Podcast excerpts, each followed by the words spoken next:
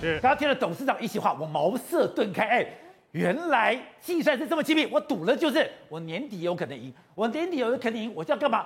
抢战功，抢战功在我上面，我才可以有下一步的可能性。哎，所以现在话搞的这一局，他们笃定说，现在整个二零二二的，等于今年的选举大局，国民党还大有可为吗？啊，事实上，无能无能救。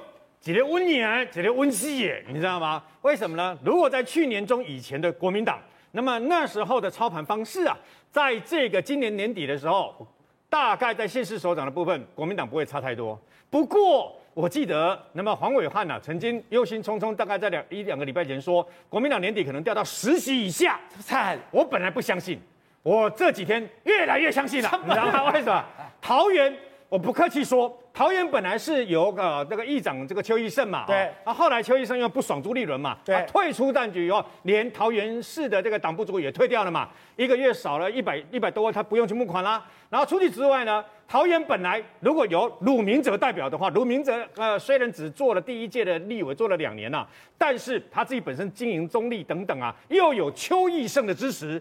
你在桃园选，你如果没有邱奕胜的支持的话，我讲坦白的，你后勤补给相关的部分呢，你大概也很难赢嘛。我后来才知道一件事情，我不是讲八二三炮战吗？没错，回击的那第一枪是鲁明哲他爸爸开的，没有错。所以真的，所以我从以前都说过，如果是鲁明哲代表国民党选的时候，鲁明哲本来啊，在邱医生表态要选的时候，他。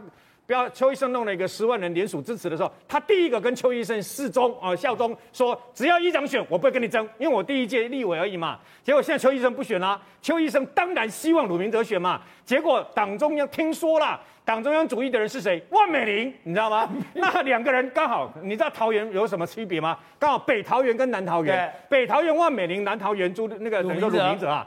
最后的结果是，不管哪个人出来，另外一边就不挺。那怎么选？你就不要选了嘛。所以呢，昨天黄敬平啊，那么事实上呢，直接公开讲，他听到了一个可怕的人选。谁？可怕到什么程度？可怕到如果真的是那个人的话，他希望罗志强直接空降，你知道吗？你要知道了，他不肯讲是谁。不过今天呢，那么媒体事实上直接点名了两个人，两个梦幻名单呐、啊，要国民党可能由这两个人来选呐、啊。第一个就是吕玉玲，吕玉玲呢，事实上我讲坦白的，如果按照桃园的知名度跟他的影响性，都不如万美玲跟鲁明哲。但是至少他出来以后，两个人不会像鲁明哲跟那个人万美玲一样嘛，两边不会说因为这样子隔江而治，一个一呃一个北桃园跟南桃园这样的大大家互相扯后腿嘛。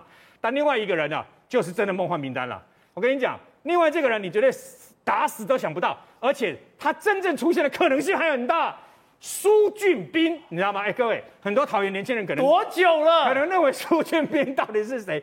周立伦当桃园县长的时候，他在那个地方当过局处首长啦，然后也代表国民党去选过台南呐。但问题是，他离开政坛好像很久了，就很多人不知道他嘛。那会推这个人出来，听说建议的人呐，现在在国民党的提名那个那个策略小组里面有很崇高的地位哦，有很大的一个扭转的能力哦，所以。